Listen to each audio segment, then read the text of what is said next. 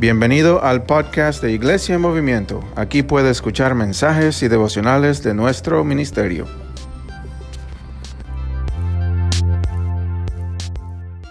Nuestro estudio es resistencia porque hablamos la primera, la semana, la primera semana acerca de cómo uh, Pablo está escribiendo a la iglesia en una ciudad que se llama Tesalónica, que estaba en, en Grecia en sus viajes misioneros.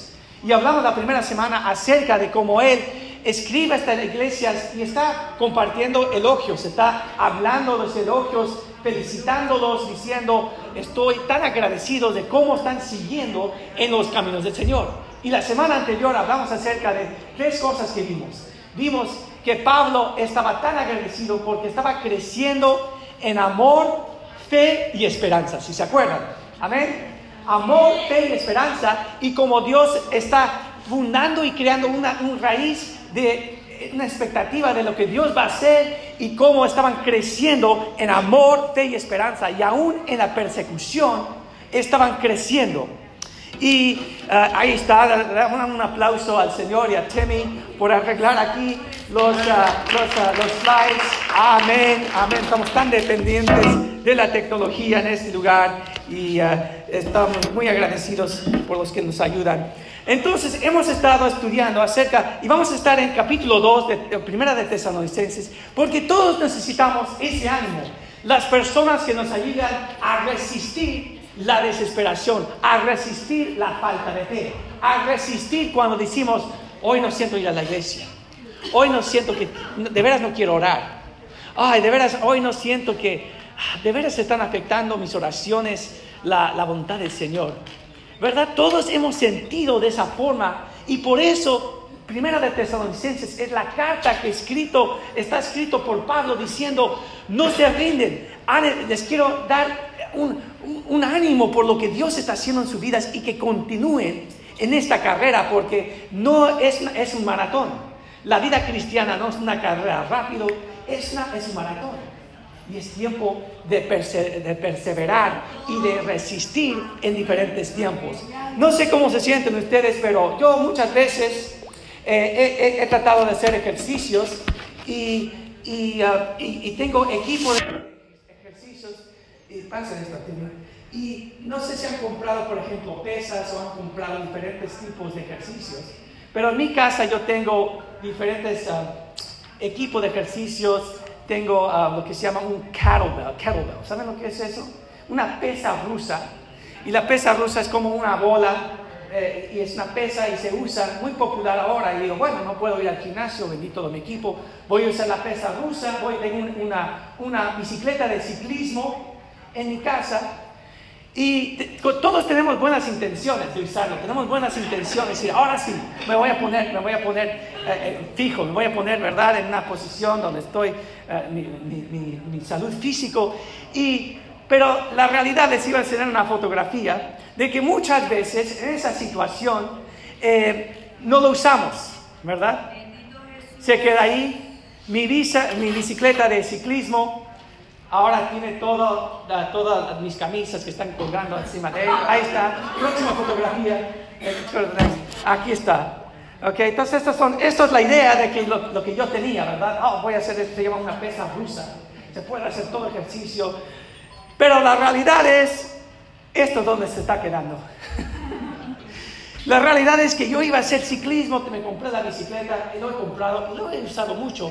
Pero en estos últimos tiempos, así está funcionando. ¿Verdad? Se queda con toda la, ropa alrededor. Y esto viene al punto del segundo de Tesalonicenses capítulo 2, porque un principio que vamos a ver en este libro, en este capítulo, es esto, que la forma en que recibimos la palabra determina el efecto que tendrá en nuestra vida. Amén. La forma en que recibimos la palabra determinará el efecto que tendrá en nuestras vidas. Y hablamos acerca de que los tesalonicenses eran una iglesia que Pablo había plantado después de que fue perseguido en, Filipenses. Salió de una ciudad muy cercana a Tesalónica y, había sido afligido, había sido perseguido, había sido ah, engañado. Y cuando llegó a Tesalonicenses, a esta, a esta ciudad, se sorprendió de la forma que recibieron la palabra Y hablamos la semana anterior que tuvieron que, él y sus compañeros, Timoteo y, Silas, tuvieron que salir muy rápido antes de tiempo de Tesalónica. ¿Por qué? Porque, eh, porque dice que se armó un alboroto, se armó diferentes hombres judíos y griegos que empezaron a, crear una situación, un problema en la ciudad. ¿Se acuerdan la semana pasada? Entonces, estamos viendo capítulo 2 y vamos a leer, porque en esta dice la palabra de Dios, versículo 1 dice, eh, capítulo 2 dice, porque ustedes mismos saben, hermanos, en cuanto a vuestra visita a ustedes, que no fue en vano. Pablo está diciendo, mira, yo, Dios hizo su propósito en esa ciudad. Dios hizo su propósito por su palabra en medio de la situación en que nos encontrábamos. Continúa Pablo diciendo, dice, al contrario, a pesar de que hablamos eh, eh, padecido antes y hablamos, habíamos sido maltratados en Filipinos, como saben, tuvimos valentía en vuestro Dios para anunciarles el Evangelio de Dios en medio de, gran conflicto. Pablo está diciendo, mira, en medio de la situación, salimos de la ciudad de Filipenses, vinimos aquí a, a Tesalónica y, los, siguió los problemas, siguió la persecución, pero la diferencia es como ustedes recibieron. ¿Cuál fue la situación? Sabemos que hombres judíos, gente que tal vez nosotros pensaríamos eran personas de la sinagoga o personas, por decir, religiosas, que supuestamente habían de recibir la palabra, la palabra de Dios, el Evangelio de Pablo y los, los apóstoles, pero en vez de recibir la palabra, ¿qué hacían? Los perseguían, los trataban mal, los hacían sentir culpables por una, un evangelio que supuestamente pensaban ellos que era una mentira. Y se armó, se armó un, problema muy grande en la ciudad, dice la palabra, y de eso menciona, dice Pablo, que empezaron un alboroto. Empezaron a, decir, no, si este Pablo está predicando un evangelio que es contra el gobierno romano, es contra la palabra de Dios que nosotros los judíos conocemos, pero también romanos está armando una revolución contra César. Tienen que quitar estos hombres de esta ciudad. Y fueron perseguidos, perseguidos tanto que dice la palabra que tuvieron que huir por las paredes de la ciudad Pablo y los apóstoles. Pero Pablo, ¿se acuerdan la semana pasada? Hablamos que mandó Timoteo a ver cómo estaba la iglesia. Y Timoteo regresa y dice, Dios está haciendo una obra ahí. Dios, ellos están, están plantados en la palabra. Y Pablo escribe esta carta a la iglesia por esa razón. Continúa Pablo y dice, porque ustedes mismos saben, hermanos, en cuanto a vuestra visita a ustedes, que no fue vano. Pero ¿de qué está hablando? ¿Qué específicamente estaban haciendo los judíos que no creyeron y los romanos, los griegos? Porque habían unos que habían recibido la palabra. Dice en el libro de Hechos capítulo 17, si tienen tiempo les animo que lean, es, es, el evento histórico de esta historia, de esta carta, dicen que en, Hechos capítulo 17 que muchos recibieron la palabra, muchas mujeres nobles, muchos judíos, muchos griegos, pero había otros, como hemos visto, que no lo recibieron. Escucharon la misma palabra, el mismo evangelio habían escuchado, pero no recibieron. Entonces, ¿qué pasó? Que en ese tiempo Pablo va a escribir y se tiene que defender porque ya salió Pablo y los apóstoles de la ciudad y la iglesia está creciendo, pero hay, personas alrededor de ellos en la iglesia que dice, Pablo les, estaba diciendo un error. Pablo tenía otras motivaciones. Pablo, y, imagínense, piensen de las personas en sus vidas.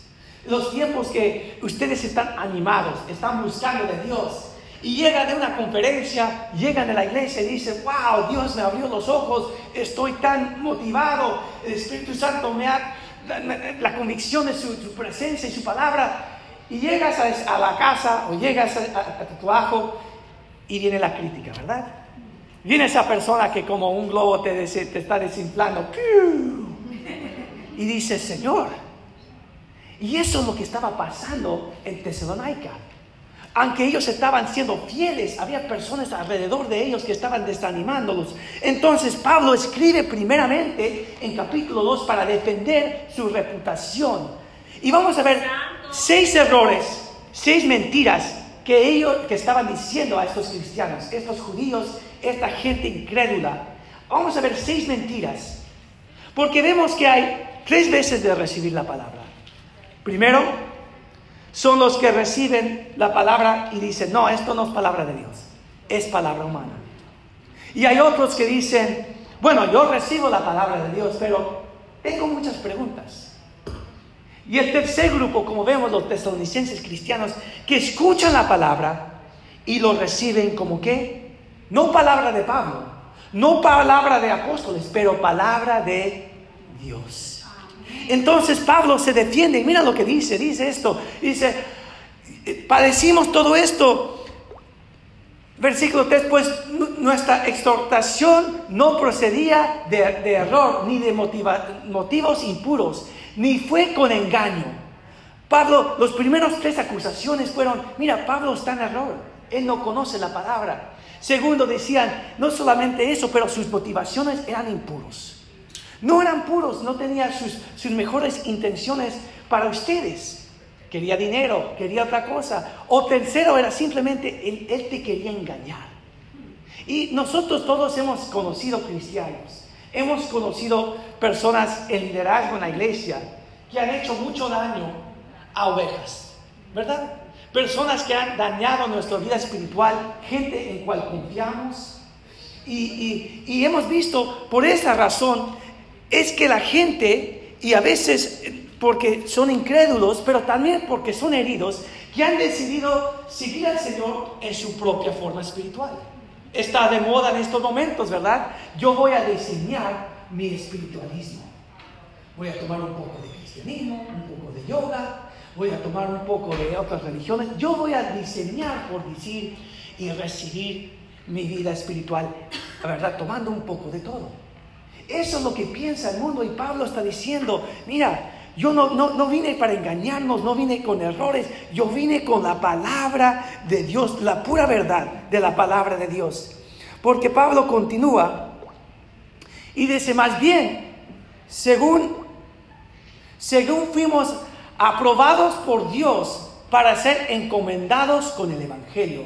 Así eh, hablamos, no quienes buscan agrandar a los hombres, sino a Dios, quien examina nuestro corazón. Y Pablo también dice, no vinimos con ustedes eh, para engañarnos. Y vemos aquí los primeros tres errores, dicen, Pablo dice, yo vine con la verdad. No, no había, ni, no añadimos nada a la palabra, no quitamos, era, todo era verdad. Segundo, era puro. La palabra, el evangelio que trajimos a ustedes era un evangelio puro. La pura palabra que yo recibí de, y los apóstoles de, Jesucristo recibieron, no añadimos nada, era puro, nuestras motivaciones eran puros y era sin engaño. Y Pablo dice en versículos 1 y 2, dice, nosotros fuimos perseguidos y aún así predicamos el Evangelio con, astucia y con valor. Dice, no fue, no lo hicimos por nuestra cuenta. Lamentablemente hay personas que para ellos el Evangelio es es ah, un engaño. Personas que usan el Evangelio para engrandarse. Estaba viendo acerca de un programa que está de moda en, Amazon. No sé si han visto el comercial, se llama Preachers of LA, los predicadores de Los Ángeles. Y lo pueden ver en, Amazon Prime y es acerca, sigue la historia de diferentes supuestamente pastores que, ¿verdad? Tienen sus trajes, están en sus casas, en sus carros, y es todo acerca de la telenovela, la drama acerca de estos supuestamente pastores y sus iglesias y, cómo están tratando de tener estas ovejas y este pastor me, me quitó estas ovejas y ya no tengo esta propiedad. Hermanos, esto es lo más triste que he visto yo. Y lamentablemente hay personas que lo van a ver, ¿verdad? Por la novela de todo eso, que van a pensar y piensan que eso es lo que es la iglesia. Que piensan que lo que ven y lo que a mí me sorprende es que es de todo colores, ¿verdad? No simplemente es de, iglesias anglos, es iglesias hispanas, es iglesias afroamericanas, iglesias en, en China, son de todos. Hay personas que quieren engañar y usar y robar de la iglesia. Y los que estaban en ese pueblo decían, eso es el Pablo, eso es lo que Pablo está haciendo, eso es lo que Pablo quiere. La cruz de Pablo es un cruz de engaño y quiere tomar de ustedes. Y hermanos, todos podemos pensar de personas en, que, que, conocemos o predicadores que tal vez empezaron bien y no sé, por una razón, una u otra, fueron añadiendo, fueron quitando del Evangelio. Y Pablo dice, yo no, no vinimos en esa forma, vinimos con la palabra de Dios pura para compartir la verdad de lo que estaba haciendo, de ese, Dios estaba haciendo. Continúa, y me encanta, el Evangelio no es un Evangelio de prosperidad, ni un Evangelio de pobreza. El Evangelio es el Evangelio de provisión para hacer una bendición al mundo. La palabra de Dios me encanta esa cita del pastor uh, J.D. Greer que dice, no, el Evangelio no es de prosperidad, pero no es de pobreza, no, no es que Cristo, Dios dice, tiene que siempre ser pobre, es no de pobreza, pero es de provisión. La provisión en, el lugar donde tú estás para hacer qué? Una bendición. Eso es el propósito. Y Pablo continúa escribiendo y dice, yo vine a ustedes porque como saben, nunca usamos palabras lisonjeras, ni tampoco palabras como pretexto para avaricia. Dios es testigo. Ahora, continúa Pablo y dice, tampoco buscamos gloria de parte de de los hombres, sino ni de ustedes ni de otros, aunque podíamos haberlo sido carga como apóstoles de Jesucristo. Cuando Pablo llegó con los apóstoles, con Timoteo y, y, Sion, fueron allí y dijeron, estos son como, son como, son como bebés, han recibido la leche de la palabra nosotros no podemos poner una carga en ellos. Y dice la palabra Hechos capítulo 17 que Pablo y los apóstoles trabajaban durante el día en el mercado vendiendo uh, diferentes cosas, uh, haciendo carpas. Y dice que compartieron la palabra con ellos. Dice, no fue con qué? Tres cosas. Dice, sin palabras lisonjeras. ¿Qué son palabras lisonjeras? Wow, hermano, qué bonito cantas ah, qué bonito, me encanta cómo estás, predicas. Mira, puedes hacer esto para nosotros, puedes hacer esto. O sea, usando palabras lisonjeras para manipular a la gente. Y nosotros cada vez podemos, conocemos personas así, ¿verdad? Hay personas que tienen ah, un talento increíble, que logran que la gente haga lo que ellos están pensando que hagan palabras lisonjeras. Y Pablo dice, no vinimos con palabras lisonjeras. Una de las cosas que a mí me preocupa a mí, y, yo siempre lucho con esto porque digo, ah, el Señor, yo quiero predicar mejor, quiero tener un vocabulario con palabras bien bonitas en español, ¿verdad? Bien folclóricas por decir, para expresar el Evangelio. Y yo pienso de pastores, por ejemplo, de España o de Argentina, ¿verdad? Un vocabulario bien bonito. Digo, wow, pero les voy a ser muy honestos. A veces el enfoque en la forma que se dicen las cosas distrae de la, de la palabra de Dios, de la pureza de la palabra de Dios. Y, y, yo he conocido pastores que no son muy educados, que tienen una pasión por Dios. Y cuando predican no están usando palabras lisonjeras o palabras eh, elegantes, pero pueden predicar porque el Espíritu Santo está dentro de ellos y la convicción del Espíritu Santo por su palabra es el que está ministrando. Pablo dice, no fue con palabras lisonjeras, sin varicia. No fue por ganancia de lo que yo quiero, por varicia de, como vimos en la ilustración de dinero, o por, o por ah, eh, subir la escalera social en la dominación, o subir la escalera social en la comunidad. No, no, no fue, no fue por nada de eso. Dice Pablo, fue simplemente porque los amaba amamos el Evangelio de Dios primeramente y, amamos la misión de Dios. de compartir la palabra. Los amamos a ustedes y vamos a ver el amor que Pablo tenía en este pasaje. Y final dice, sin deseo de nuestra gloria. Hermanos, nosotros hacemos muchas cosas. Yo estoy sorprendido de la forma que muy sutilmente nosotros hacemos las cosas para complacer a otras personas, ¿verdad? Y tal vez son situaciones muy buenas, ¿verdad? Decimos, bueno, ya es tiempo de Thanksgiving o de Navidad, tengo que estar con ese familiar, ah, ¿verdad? Y, y, decimos, tienen una idea y dicen, sí, sí, sí, vamos a ir allá, sí, vamos, vamos, vamos, vamos, ¿verdad? Hay que mantener la paz en este hogar. Y estaba pensando en una situación, yo y mi esposa estábamos hablando, que hay ciertos uh, hermanos y hermanas en mi familia que dicen, uh, tienen todos los planes para Navidad, ¿verdad? Todos los planes se van a hacer con los niños. Hay que tener estos niños distraídos, hay que tenerlos entretenidos. Vamos a ir acá, y acá, y acá, y acá. Y dices, bueno, tenemos cuatro días aquí, ¿cómo vamos a hacer todo eso? No, no, no, hay que distraer a los niños. Pero todo cuesta dinero. Y a veces los dejamos llevar porque queremos mantener las paces. Y Pablo está diciendo, mira, yo no lo estoy haciendo por mi gloria, no lo estoy haciendo para que yo sea el mejor pastor o apóstol entre los apóstoles, lo hago por la gloria de Dios. Vimos la semana pasada, dos semanas pasadas, acerca de la, reforma protestante. ¿Qué, ¿Qué, fue lo que Lutero dijo? Lutero dijo, uno de los cinco solas es solo la escritura, solo la palabra, solo Jesucristo, solo la fe y solo por la gloria de Dios.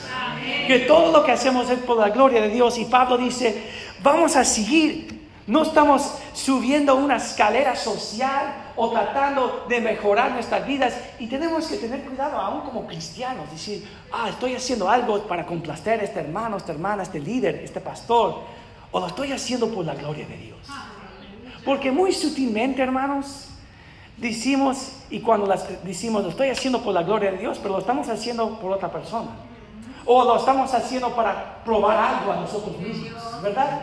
Yo sé que puedo hacer, yo sé que soy un predicador, yo sé que tengo el don de música, yo sé que tengo tal cosa, yo lo voy a hacer. Y cuando no logramos a la meta que hemos puesto para nosotros mismos, ¿qué pasa? Estamos decepcionados, a veces nos amargamos, con nosotros mismos o con Dios. Y Pablo, este es un hombre que dejó las alturas de ser un fariseo, uno de los más conocidos hombres que conocía la palabra más que cualquier de los otros judíos en todo el medio del mundo antiguo, que se rindió, dice la palabra, como esclavo Jesucristo, siendo perseguido por todo el mundo antiguo. Y dice, mira, no lo hice por mi gloria, lo hice por la gloria de Dios. Pablo continúa y dice, más bien entre ustedes fuimos tiernos, como nodriza que cría y cuida a sus propios hijos. Entonces Pablo aquí cambia y dice, mira, estos son los seis errores y han visto como la, la palabra que traje era la palabra de Dios. Tenía que responder a esos cinco acusaciones de los enemigos. Y ahora dice, pero no solamente fue la palabra que yo traje, era la forma que traje la palabra de Dios. Dice, Fui como, para, como en ustedes, ¿qué? Como una madre. Fui tierno con ustedes. Dice la palabra, como una madre te cuidé cuando eras débil. Cuando tú eras un nuevo cristiano, yo estaba ahí animándole, tú estabas débil, yo era como una madre para ti. Era, era gentil con ustedes. No palabras duras, ¿verdad? O diciendo, mira, tú eres un nuevo cristiano, tú no has dejado de hacer esto, esto, esto, esto, ¿qué te pasa? ¿verdad? Y todos conocemos, hermanos, pastores, líderes en la iglesia, de un nuevo cristiano que está emocionado, llega a la iglesia, llega en la forma que está vestido o la vida, y un hermano que hace, mira cómo entró esa persona. Señor, ¿cómo puede permitir a esa persona en este lugar? Y Pablo dice, para con ustedes, fui tierno como una madre, gentil, no dejamos que la gente viva en pecado, no, no, no. Pero la forma, con gentileza, que decimos, Señor, esto es el camino de Dios. Con el amor, la gracia de Dios, decir, mira, tenemos que caminar, tenemos que cambiar. Aquí te, te amamos, te aceptamos. Pero por la gracia de Dios, Él nos va a transformar. Lo podemos hacer mujer para Dios, porque tú eres nuevo en Jesucristo. Pablo dice, con amor afectuoso, un amor, dice Pablo, no solamente Vine para amarte con ese amor fraternal. Tenía, yo quería verte. Piensa en el lugar donde tú entras y tú dices, aquí de veras me quieren, a mí, aquí de veras me aman. Se siente como que estoy en casa. Si sea tu casa, o tal vez si tú viviste, yo tenemos un joven que yo, Bárbara y yo criamos, por decir, en nuestro hogar, se llamaba Wayne, que está en los caminos del Señor, gloria a Dios, que tenía una familia desastrosa, lamentablemente muchos problemas, y él se pasó toda su juventud en nuestra casa. Todo, todo high school, en middle todo high school, middle school, se lo quedó en nuestra casa. ¿Por qué? Porque en ese lugar, en nuestro hogar, que no es perfecto, sintió el amor, sintió gentileza, sintió ese amor. Y dice esto, compartió, dice Pablo en versículo 8, dice, los amamos tanto que compartimos no solamente la palabra de Dios, pero compartimos nuestra vida con. Vimos cuando caímos, viste qué hicimos, cómo oramos. Lo que necesita nuestra familia de nosotros y necesitan nuestros hijos y nuestros jóvenes no es un matrimonio perfecto, no es un matrimonio eh, que, dice amén, aleluya los domingos. Necesita un, matrimonio transparente, humilde, que pueden vernos arrodillarnos al Señor, pueden ver papá y mamá orando juntos, estudiando, luchando, diciendo no somos perfectos, pero por la gracia de Dios estamos aquí. Y mira lo que Dios dice. Y Pablo dice, compartimos nuestras vidas con ustedes. Como una madre, yo sé que padres y madres comparten todo, pero específicamente la naturaleza de una madre diciendo, queríamos compartirlo todo. Dice, esa es la persona de lo cual debes recibir la palabra. Piense por un momento de los padres y madres espirituales en sus vidas. Personas en tiempos pasados que estaban compartiendo la palabra de Dios con ese amor. Pablo dice, de esas personas recibe la palabra. Sí, pero pastor, yo nunca voy a encontrar a alguien como hermano, hermana tal, tal. Y yo les quiero decir, nunca van a encontrar la misma persona, porque cada persona es única. Pero por la gracia de Dios ha puesto personas en cada iglesia, en cada ministerio, que tienen ese amor y quieren levantarte, quieren animarte, quieren alentarte a seguir en los caminos del Señor. Y Pablo dice, por eso, tesalonicenses, escúchenme porque les he amado de esta forma. Los apóstoles compartimos nuestras vidas con ustedes. Recibe la palabra. No sean engañados por los que están afuera, que tienen todas estas críticas. Pero no solamente eso.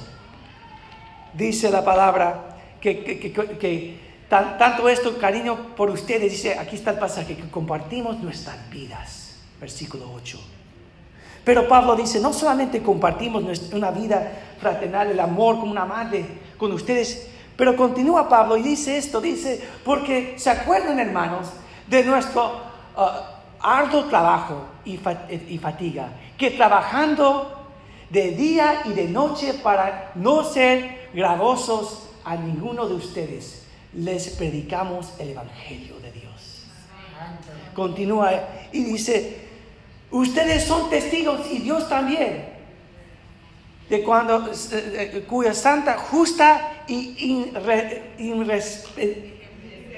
irreprensible actuamos entre ustedes los creyentes. Porque esto no significa que recibimos toda palabra que escuchamos, ¿verdad? Dice la palabra que tenemos que ser astutos y estudiar, escudriñar las escrituras para que vean que, nos está predicando. Primeramente está la palabra en contexto, pero cuando recibimos el amor y la palabra de Dios, lo podemos recibir como los incrédulos de Tesalónica y los judíos, o lo podemos recibir no como palabra de hombre, pero como palabra de Dios. Lo van a recibir como palabra de Dios. Y Pablo está añadiendo, diciendo, nosotros trabajamos, no queríamos ser una carga a ustedes. Dice, en esto saben que fuimos para cada uno de ustedes como el Padre para sus propios hijos. Les exhortábamos, les animábamos. Y continúa y dice, y les insistíamos en que anduvieran como es digno de Dios, que nos llama a su propio reino y su. Pablo dice, no solamente fuimos como una madre, trayendo la palabra con, estas características, pero fuimos como un, como un padre, el padre que tal vez unos de ustedes nunca tuvieron. Y las características de un, de un padre que son, dice que trabajamos para no ser gravosos, ¿verdad? Como un buen padre estamos proveyendo. Cuando ustedes no podían alimentarse ustedes mismos, nosotros estamos proveyendo todo lo que necesitan, necesitaban, trabajando como muchos de ustedes están haciendo ahora con niños en la casa. Dice, les exhortábamos. Un buen padre está exhortando a sus hijos diciendo, mira hijo, no hagas esto. Nosotros en esta casa hacemos algo diferente. Cada vez que yo dejo a mis niños en la escuela, vamos a la escuela, vamos manejando, estoy medio dormido, tratando de despertarme. Digo, ah, ok, es hora, vamos a leer nuestro versículo de la Biblia del Ministerio de Niños y lo memorizamos y oramos. Y antes de que salen del carro, yo digo, mira, quiero que se acuerden de tres cosas. Acuérdense que Dios os ama, que representan a Dios, representan a esta iglesia y que Dios somos eh, eh, el papá y la mamá más bendecido porque Dios nos ha dado a ustedes. Y ellos se cansan, dicen, sí, papá, yo sé, yo sé, y lo repiten, ¿verdad? Nos amas, ¿saben qué? Lo voy a seguir diciendo. Porque esa, exhortación diciendo, no se olvidan quién representan en esa escuela, no se olvidan quiénes son y que son una bendición a sus padres, a generación a generación. Y Pablo dice, por eso lo sé, soy como un padre para animándolos cuando están desanimados. ¿Verdad? Y el ánimo de un padre es diferente de un ánimo de una madre. ¿Verdad? ¿Verdad? Mamá se cae un niño y dice, ay, mi amor, quizá levántate, por favor. Estás bien, mi amor, mira, tómate un juguito. El papá dice, mira, levántate. ¿Tú, puedes caminar. Anda, tú puedes hacerlo, no tú puedes. ¿Verdad? Por la gloria de Dios, Dios nos ha dado padres y madres en el hogar y en la iglesia nos da madres espirituales y padres y pastores y, y ancianos y líderes y guerreras de Dios. Y dice, Pablo dice, nosotros fuimos los apóstoles y las familias que estaban aquí como padres y madres por ustedes. Insistimos en lo más importante, que anduvieron como es digno de su llamada. Que la palabra que tú recibes de un pastor, de un líder en el ministerio, sea la palabra que nos está alientando al llamado digno que Dios te ha llamado. Y a veces hombres y mujeres de Dios que son más maduros en la fe ven cosas en nosotros que nosotros no vemos. ¿Verdad? Dones y decimos, yo nunca voy a poder hacer eso, yo nunca voy a poder hacer eso. Y dije, tú puedes. Tal vez no lo hagas bien, pero por la gloria de Dios vas a mejorar y lo vas a hacer para el Señor. Y Pablo dice, nosotros fuimos por él como ustedes, como padres y madres. Entonces, vemos aquí, regresando a lo que vimos al principio, que dice que la forma en que reciba, recibamos la palabra determinará el efecto que tendrá en nuestras vidas. Y Pablo está tan agradecido, agradecido con la iglesia en Tesalónica porque ha recibido y está dando fruto en sus vidas. Ha tomado raíces más profundos en su corazón. Y el reto que tengo para nosotros esta mañana es en qué forma estás recibiendo la palabra. Pastor, yo he estado caminando con, Dios por años, yo he estado, conozco mucho la palabra, pero yo imagino que hay una situación, dos, tres situaciones en tu vida donde tú estás luchando, donde tú dices, Señor, yo creo en ti, yo conozco la palabra, pero en esto no sé si vas a hacer algo. No sé en qué, qué vas a hacer en esta situación. Y en vez de creer la palabra de Dios y tal vez eh, ministerio que está viniendo de hermanos y hermanas maduros en Cristo, decimos, no, no, no estoy seguro. Seguimos dudando. Y no dejamos que la palabra tome raíz en qué? En nuestros corazones. Porque lo que vemos de la iglesia en Tesalónica es que cuando venía la, persecución del imperio romano y los judíos, en vez de alejarse del Señor, se estaba profundizando su fe más y más en las cosas del Señor. Estaban creciendo más y más como cristianos, tanto cual que cuando manda Timoteo, Pablo, años después, regresa a Timoteo y dice, mira, están creciendo. Y no sé cómo se sienten ustedes, pero yo quiero ser un cristiano que siempre está profundizando la palabra en mi vida profundizándolo más y más. Y el otro día estaba preparando este sermón y dije, Señor, pero no, ok, ¿en qué áreas yo tengo que profundizar mi fe y, crecer? Y eh, estábamos teniendo una, una, conversación mi esposa y yo, y y ella me dijo, ah, yo tengo una idea de cómo puedes profundizar en unas áreas. Yo digo, ok, here we go. Estoy preparado, Señor, ayúdame. ¿Verdad? Pero a veces es difícil escuchar, pero después eh, Dios me trajo dos o tres versículos. Que dije, estos son los versículos que tienes que profundizar. Que tomen raíz en tu corazón, porque tú los dices, tú los has tal memorizado, pero no los estás viviendo no han tomado raíz en tu corazón. Pablo termina capítulo 2 diciendo, por esta razón, nosotros también damos gracias a Dios sin cesar, porque cuando recibieron la palabra de Dios, que oyeron de parte de nosotros, lo aceptaron. No como palabra de hombre, sino como que es.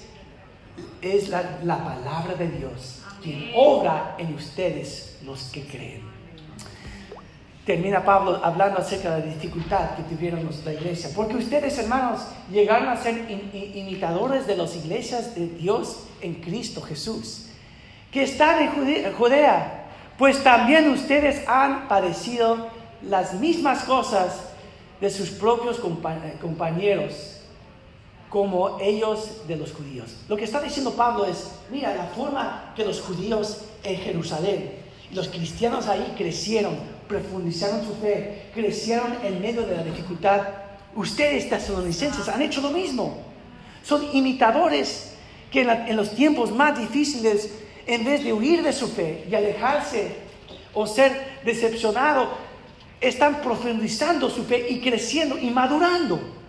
Pablo termina el capítulo 2 diciendo esto, dice, ustedes estos mataron tanto eh, al Señor Jesucristo como a los profetas y a nosotros nos han perseguido. Nos agradaron a Dios y se oponen a todos los hombres. Y Pablo termina en el capítulo 2 diciendo, proviéndonos a hablar a los gentiles a fin de que sean salvos. Así claman siempre la medida de sus pecados, pero la ira de Dios viene sobre ellos hasta el, el extremo. Pablo dice, aún en la dificultad, ustedes han sido fieles, han profundizado su fe.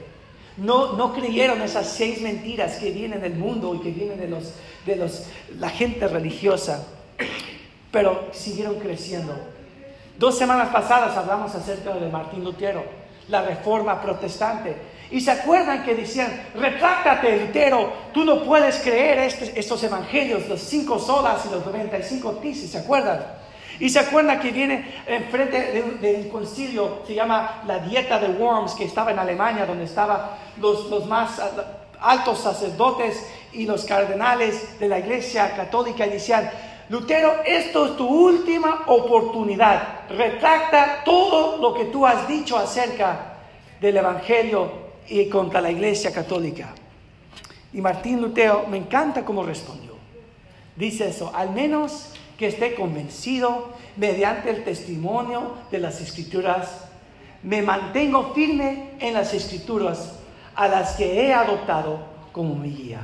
Mi conciencia es prisionera a la palabra de Dios. Y no puedo ni quiero revocar nada retrocediendo que no es eh, seguro o correcto actuar contra la conciencia. Que Dios me ayuda. Aquí estoy. Y por esa, ese testimonio, por esa palabra, vimos que empezó la reforma protestante, hombres que fueron perseguidos, no solamente por el mundo, por, pero por muchos en la iglesia católica, y aún así la reforma se fue expandiendo por Europa y por todo eh, el mundo. Hombres que perdieron su vida en el fuego muriendo por el Evangelio. Y una de las cosas que a mí me encanta hacer cuando yo estoy desanimado o cuando estoy cansado es me encanta leer historias de misioneros o de pastores o de líderes que han padecido por, me imagino, cosas mucho más grandes que, que me han pasado a mí. Y, viendo el testimonio de sus vidas, me alienta y me dice, Señor, si ellos pueden ser fieles en esto, yo puedo ser fiel. Que crezca el raíz de la verdad en mi, en mi corazón más y más, porque siempre la palabra va a dar fruto en nuestras vidas si lo recibimos como palabra de Dios. Isaías 55, versículo 11 dice, así será mi palabra que sale de mi boca. No volverá a mí vacía, sino que hará lo que yo, que yo quiero y será prosperada en aquella para, para lo cual lo he enviado. Que siempre cuando nosotros recibimos la palabra de Dios, vemos hombres y mujeres de Dios que han sido como una madre, una padre espiritual a nosotros y estamos recibiendo que siempre dará fruto en nuestras vidas, aun cuando no lo podemos ver en este, en este instante. Vamos a orar. Padre Santo, damos gracias por esta este segundo capítulo de Tesalonicenses, Señor. El ejemplo que vemos de cómo recibir la palabra. Que muy sutilmente, Señor, nosotros nos cansamos o estamos desanimados o tal vez empezamos a dudar lo que estás haciendo y no recibimos la palabra Señor, lo dejamos, lo dejamos nuestras Biblias en nuestras mesas o en escritorios y, y no, no, nos enfocamos, no, nos no profundizamos nuestra fe. Padre Santo, ayúdanos. Santo Espíritu Santo, ayúdanos a recibir tu palabra como palabra de Dios, no como palabra de hombre, no creyendo las mentiras y los ataques del mundo, Señor, de, la palabra o, de, o, dejando las emociones del daño que se nos ha hecho por otros cristianos inmaduros o falsos, dejan dañar la pureza de tu palabra, Señor. Señor, trae versículos a cada uno de nosotros en los lugares que necesitamos profundizar nuestra fe. Señor, y que no solamente lo leamos, pero lo creamos, Señor y que transforma nuestras vidas. Te damos gracias por esta iglesia que, Señor, estaba, estaba eh, la resistencia contra el mundo que tenían, Señor. Ayúdanos a nosotros, levantar uno a nosotros cuando estamos cansados. Seguir en tu camino. En el precioso nombre de Jesucristo oramos. Amén. Vamos a estar de pie esta mañana. Gracias por acompañarnos por este podcast. Por favor, compártelo con sus familias y amistades y que Dios los bendiga.